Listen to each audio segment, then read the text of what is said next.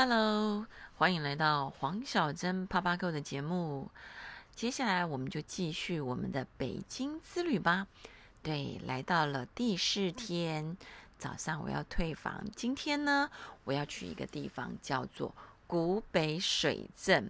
因为我在做资料的时候呢，发了这一个地方，很多人都推荐去北京的话，一定要去古北水镇看夜长城。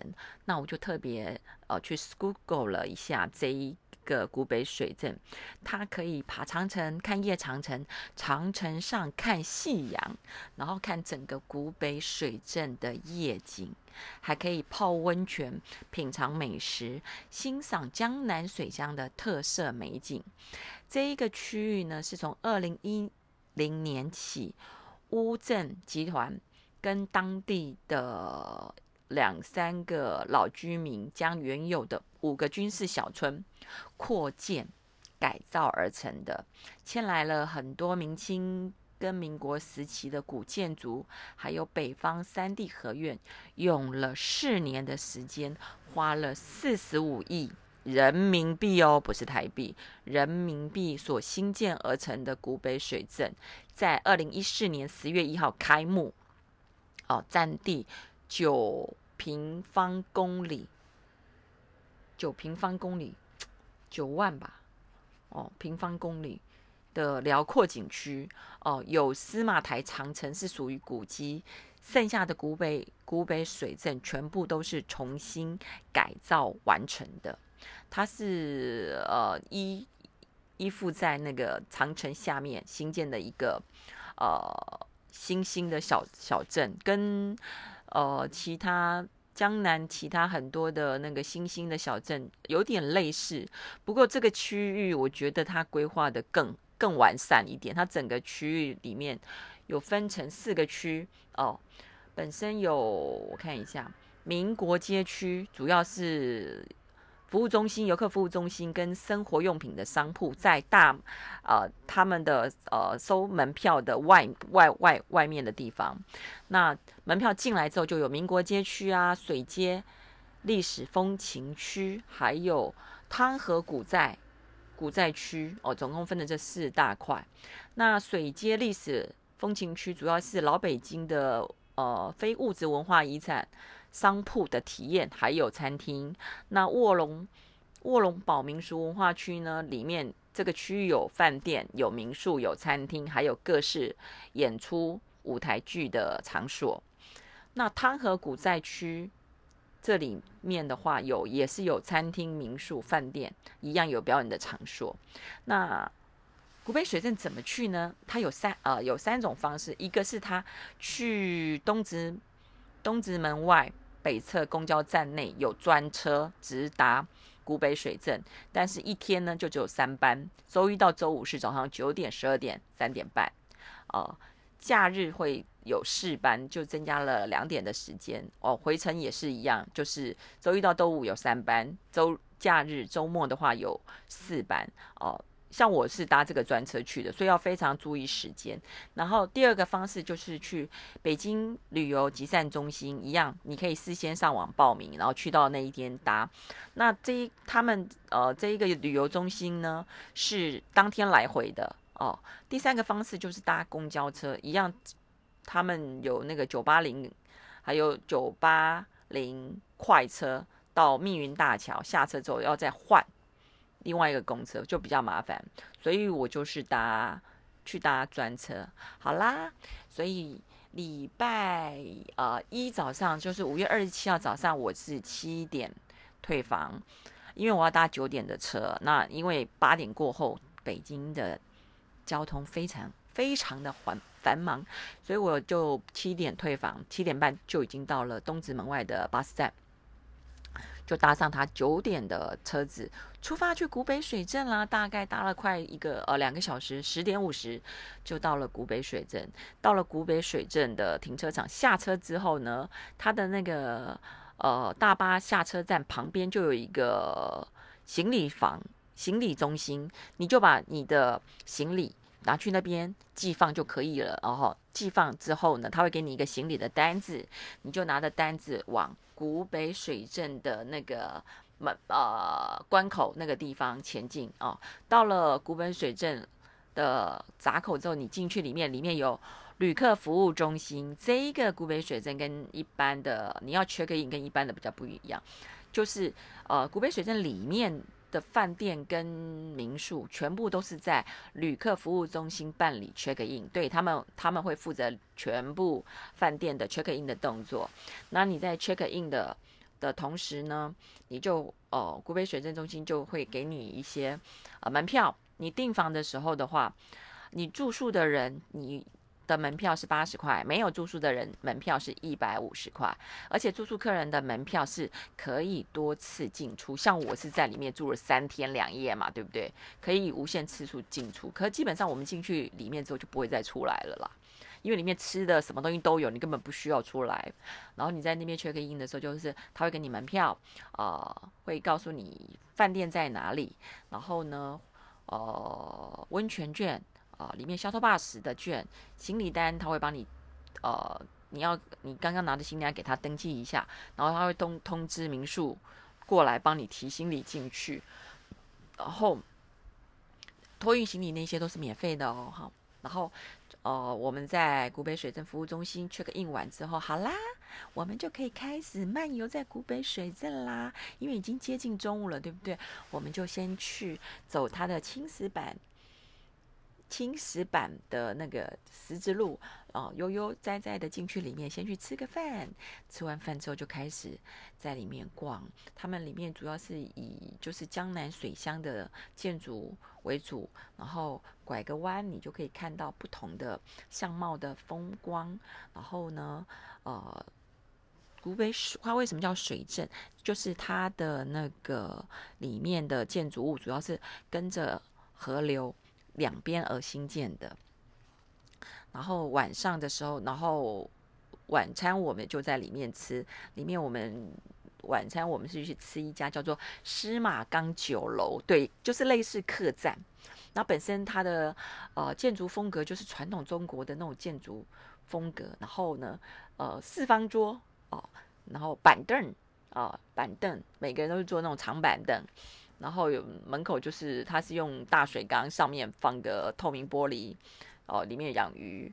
那东西我觉得还蛮好吃的，主要是刚焖红烧肉，还有什么酒香跳舞机呀，这个还蛮好吃的。然后到了晚上七。点二十分的时候，我有预约了他们的摇橹船，对，摇橹船夜游水镇，因为那个时候天黑大概六点四十五分左右，然后七点多的话，所有水镇。水镇的那个灯火通明嘛，对不对？所以，我们七点二十的坐摇橹船，刚好就是夜游水镇。就它是从大门口开始往长城底下开，开到底之后呢，你就可以下船，然后再从长城下面慢慢、慢慢、慢慢、慢慢走到我们的饭店。今天晚上我住的是青叶客栈，也是网络评比还不错。不错的一间客栈，一个晚上，因为我们是星期一去住，一个晚上人民币五百七十块钱，真的还不是很不是很贵。然后一个 king size 的床。重点是我的这间房间门口有一个小阳台，木质木造结构的阳台，然后可以夜看长城。对，站在阳台就看到长城了，是不是很棒呢？然后今天因为早上也是很早起床，所以我们就早早睡觉了。那等到第五天早上的时候，早餐早餐我们就直接在客栈吃嘛。对，五百。五百七人民币含早餐，然后吃完，我们很早起床，大概七点多就起床了。起床吃完早餐，大概八点的时候，我们就开始又在古北水镇漫游，因为旅客都还没有到。你知道，他们那个从北京来的车子最早发车也是八点，八点九点开到这里，大概十点，十点才开始会有外面的那个旅行旅旅客来，所以我们就非常。非常漫游，慢慢的悠悠哉哉的在古北水镇里面到处拉拉手拍照，太美了，超级无敌美的，你们可以去上网看一下，呃，打古北水镇就找得出照片来。然后哦，拍的差不多大概十点多的时候开始有游客之后，我们就去泡温泉。对，所以你去古北水镇要记得带泳衣哦。它的温泉是那种要穿泳泳装的温泉，不是裸汤温泉。然后它有室内也有室外的，然后室外也是可以看到长城哦。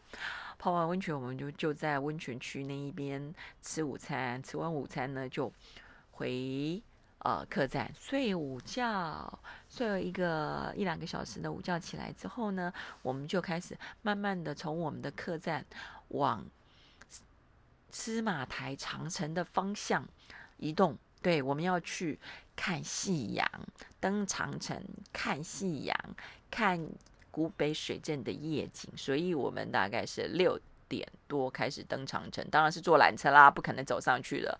啊，搭搭缆车上山之后呢，哦。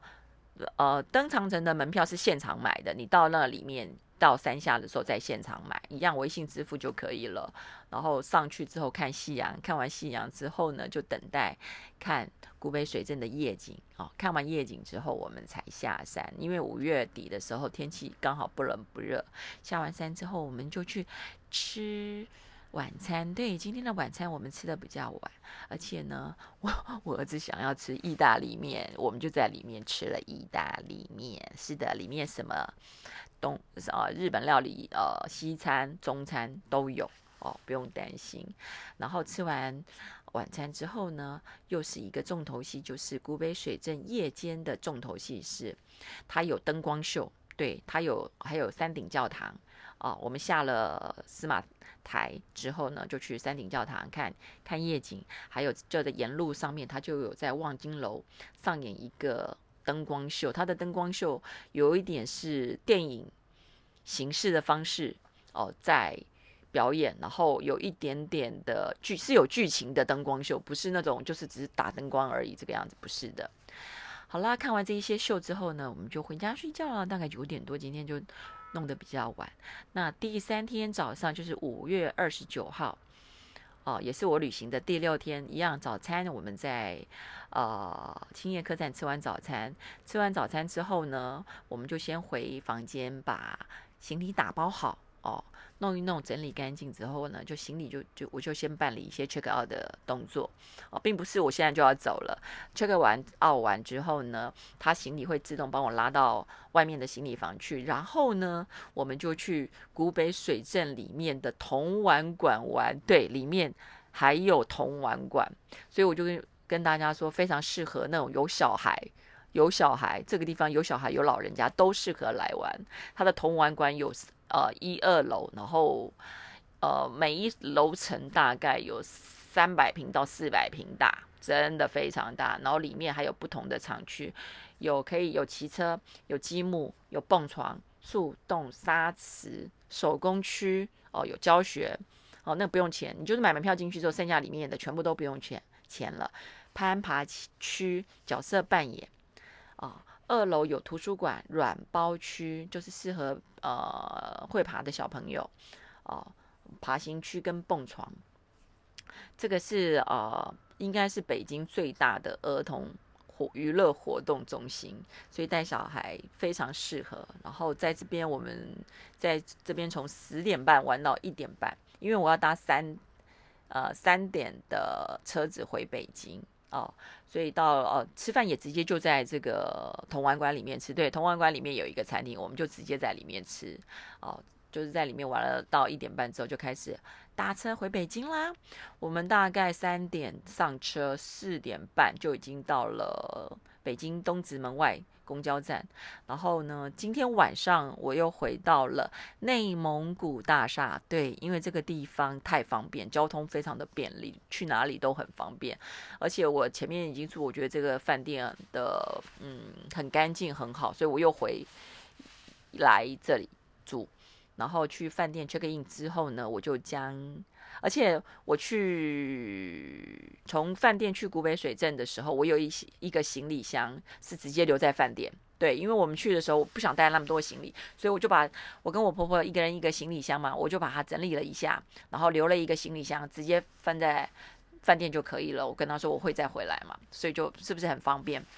然后 check in 完之后呢，我们就去呃饮泉，去到王府井啊的有一家饮泉日式料理，嗯，因为网络推荐，所以我就去这里吃。在这里，我竟然吃到它的鳗鱼饭。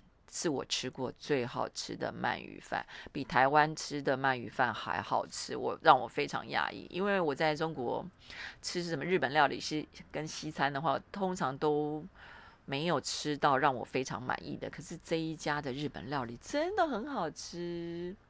OK，然后这个就是呃我第六天呃的行程，所以离开。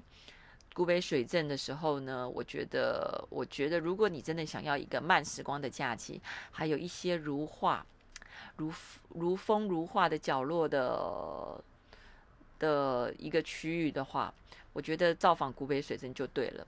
这边还有，重点是它它的司马长司马台长城是被那个英国《泰晤士报》誉为全球不容错过二十五处风景之首。哎，哇！我还不知道，我是这一次做功课的时候才看到，哎，所以真的是呃，单单看它的夜长城，我就觉得也非蛮值回票价的。好啦，然后在这里住了呃。住了一天晚上之后，我们的第七天我们要去哪里了？来北京还有一个非常重要的亲子旅游的地方，就叫做北京野生动物园。对，第四天我们是要去北京野生动物园玩。那北京野生动物园呢，离一样离北京从搭搭公车去大概一个小时的车程就到了。那去这个动物园也是一样，千万不要夏天去，你真的会热死；冬天去真的会冷死啊。嗯，然后而且冬天去太冷了，很多有些动物会冬眠的。然后夏天真的会太热。它本身的话是呃，总共有万亩的森林，里面饲养了有大概两百多种不同。的动物上万只的动物，两百多种不同的动物啊，有上万只。它这个是也是北京的学校带小朋友参观，还有学习知识的地方。那它的参观方式呢，有几个。第一个坐龙车，坐小火车啊，你也可以私家车也可以开进去，你就是买票跟就是他们的家庭票，还有电瓶车，他们你也可以租他们的电瓶车。那像我们呢去的时候。我是早上比较晚出发哦，就是吃完早餐，因为前一天刚从古北水镇回来嘛，回来我觉得有点累，所以呢我就没有参加他们的当地的 tour。当地的 tour 一样就是在那个呃天安门门口的那个呃旅游集散中心，你就可以一样可以去上网买票，然后去那边报名。但是因为要早上八点就要出发了。然后我就没有，因为我们就自己自由行嘛，我就决定要自己搭公车去，所以我们就早上十点半才吃早餐，十一点半从饭店出发去永定门公交站搭快车。我以为快车是专车，结果不是，快车 就是一般的公车，只是它有些车子不停。我也是到了当那边才知道。OK，好，没关系，反正都已经到了嘛，然后就搭公车去吧。大概就搭了一个半小时。的公车就到了北京的野生动物园，然后到了那边我们就买门票，买了门票之后呢，就开始去进去里面，先坐小火车哦，小火车每台车子上面都有导览员，然后带我们参观动物，呃，嗯，动物动物园，然后他会各个讲解，讲解完之后呢，呃，火车坐完之后呢，我们就先去看了一下，呃，他们有也有动物的展演展演厅哦，就是有一些做一些小。讲解啊，或者是一些一些表演活动，然后再来就是去坐龙车。为什么要坐龙车呢？龙车是要进。猛兽区对，猛兽区里面就是狮子啊、老虎啊、呃、熊啊这种动物，而且每台车里面一样都有导览员，导览员还会喂食哦。那小朋友是又爱又怕，所以坐龙车的时候，大家千万要注意，就是说呃，手千万不要伸出那个，要看好自己的小孩，不要让他伸出笼子外面去啊，不要好奇，这个是非常危险的。那去到。呃，北京野生动物园大概在里面哦，我们玩了大概一个从一点半到达到五点，对，到它结束的时候我们才出园区，因为园区里面真的非常大，而且园区里面还有儿童游戏区，所以而且天气非常的好，我们在里面这样悠悠散散步，不冷不热。我就玩的非常的开心，虽然时间有点短了，事实上也还好。你带小孩出去玩也不太可能玩整天，因为有老的老小的小，所以我觉得一点半到五点的话时间刚刚好。然后我们就搭一样搭公车，当公车回到。北京之后呢，今天晚上我安排的一呃晚餐是当地的一个叫做大碗居的餐厅啊，这一家餐厅呢也是当地人才会知道的，外呃不是本地人不太知道这个餐厅有。然后我从呃公交站坐计程车要去大碗居的时候，因为我们这种一讲话。当地人就会知道我们不是本地人，然后计程车司机非常讶异啊，你竟然也知道大碗居？他说对，没错，大碗居对他们北京人来说是一个蛮家常的一个餐厅，还蛮好吃的。然后他还推荐了我一定要点一个叫做乾隆白菜，嗯，就是白菜上面淋那个芝麻酱，还蛮好吃的。然后白菜是烫熟，然后冰镇过的，嗯。然后去大碗居的话，它人均大概。一百块吧，一个人大概就一百块人民币哦，所以我点了京酱肉丝，它的京酱肉丝是包豆皮哦，不是包饼哦，包肉豆皮，呃，豆皮那种薄的黄色的那种薄的豆皮，然后还有它的果仁脆皮鸡哦，这个我儿子爱吃，当然还要吃老北京炸酱面哦，它的老北京炸酱面也是蛮不不错吃的，因为特面特别有劲道。好啦，然后吃完面、吃完饭之后呢，我们就开开心心的回饭店去睡觉啦。今天这样玩了四五个小时晒太阳，所以我儿子当当天晚上很早就睡着了。然后来到最后一天，第八天的早上，哦，五月三十一号，第八天我们是不是就已经要结束回家啦？并不是，早上呢，我又安排了一个行程，叫做颐和园。对，来北京怎么可以不去颐和园呢？这是我们北京的最后一站，所以我们早上呢六点半就叫计程车，叫滴滴，然后就出发了。那到了七点就已经到颐和园，对，因为颐和园离饭店不会太远，只是我怕塞车。那颐和园呢早上六点就开门了，那所以我们一早就开始啊，我就安排的在颐和园待七点到九点钟两个小时。那这么早去呢，有一个好处就是避开车潮，避开人潮。哦，对，人观光客还没有那么早，大部分去那里的都是，呃，本地人住在附近的去运动的。那颐和园是现今保存最完整的皇家园林，跟北方皇室园林体现出它的大方的特色。那里面最大的湖就叫做昆明湖，啊，视野辽阔，然后呢还可以看荷花跟金鱼。那从我们是从东宫门进去嘛，然后沿着他们的仁寿殿呐、德和园呐、文昌院这样子慢慢慢慢慢慢走走走。我计划是要走到北宫门离开，可是走到苏州街之后的时候，就已经就发现哎，有点怪怪的。北宫门在哪里？你知道吗？北宫门在山上啊！我那天有带推车啊，我根本上不了山，所以后来我们又绕回从东宫门出来。不过，anyway 没关系，反正里面也是非常美，而且我们那一天还带了早餐，在昆明湖旁边吃面包、喝牛奶、吃早餐。对我因为那么早出门嘛，我们就直接我就直接带早餐去吃，然后呃。颐和园真的是一个，也是一个呃非常适合去漫漫游、慢慢的走走，然后散散步的地方。大概就差不多两个小时就可以走完了。然后呢，从饭店从那里，我早上去只花了半小时去颐和园，我从颐和园回饭店花了一个小时，因为上班。那个时候已经是上班时间，开始塞车了。十点回到饭店之后呢，就赶快行李已经打包好了，收一收再说啊，上上洗手间，然后就开始退房。十一点半退房，我要搭两点零五分的火车，你知道吗？退完房之后呢，我就上计程车，就往火车站移动，把我吓死了。本来十五分钟的车程，我坐坐了整整五十分钟。才到火车站，因为那一天不知道为什么大塞车。然后到了火车站之后，我就开始，因为那一呃北京的火车站非常的大，因为再怎么样是首都嘛，哦，所以我要开始找我的车站是在哪一哪一个区域的地方。那找了一下子之后，好，终于安全的上了火车。然后因为是两点到上零五分上火车，然后七点十八分到苏州嘛，中间会经经过吃 晚餐的时间，所以我就在火车上订了便当。我订了一个牛腩饭跟一个排骨饭给我婆婆，因为网络都评价非常好。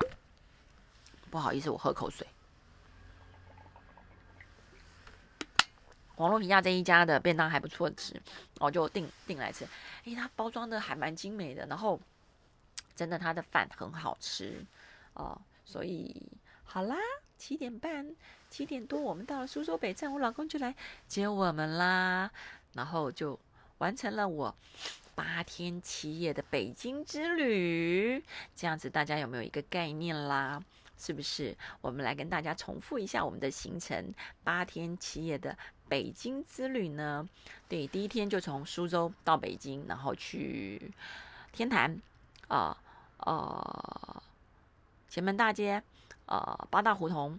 第二天我们去登长城，慕田峪长城。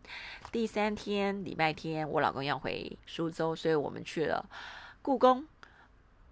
我老公他们去故宫，然后去我跟我朋友去前海公园、什刹海公园。第四天、第五天、第六天去古北水镇三天两夜，然后从古北水镇回来的第七天去北京野生动物园。第八天早上去颐和园，然后呢下午坐。火车回苏州，是不是非常充实的一个旅行呢？这个这一趟旅行，希望带给你完整的了解北京的呃旅游景点的十大该去的地方。希望你会喜欢我的这集节目，黄小珍爬爬狗等你订阅哦，要记得给我五颗星，还有帮我给我一些评价。那黄小珍爬爬狗，我们下次见，拜拜。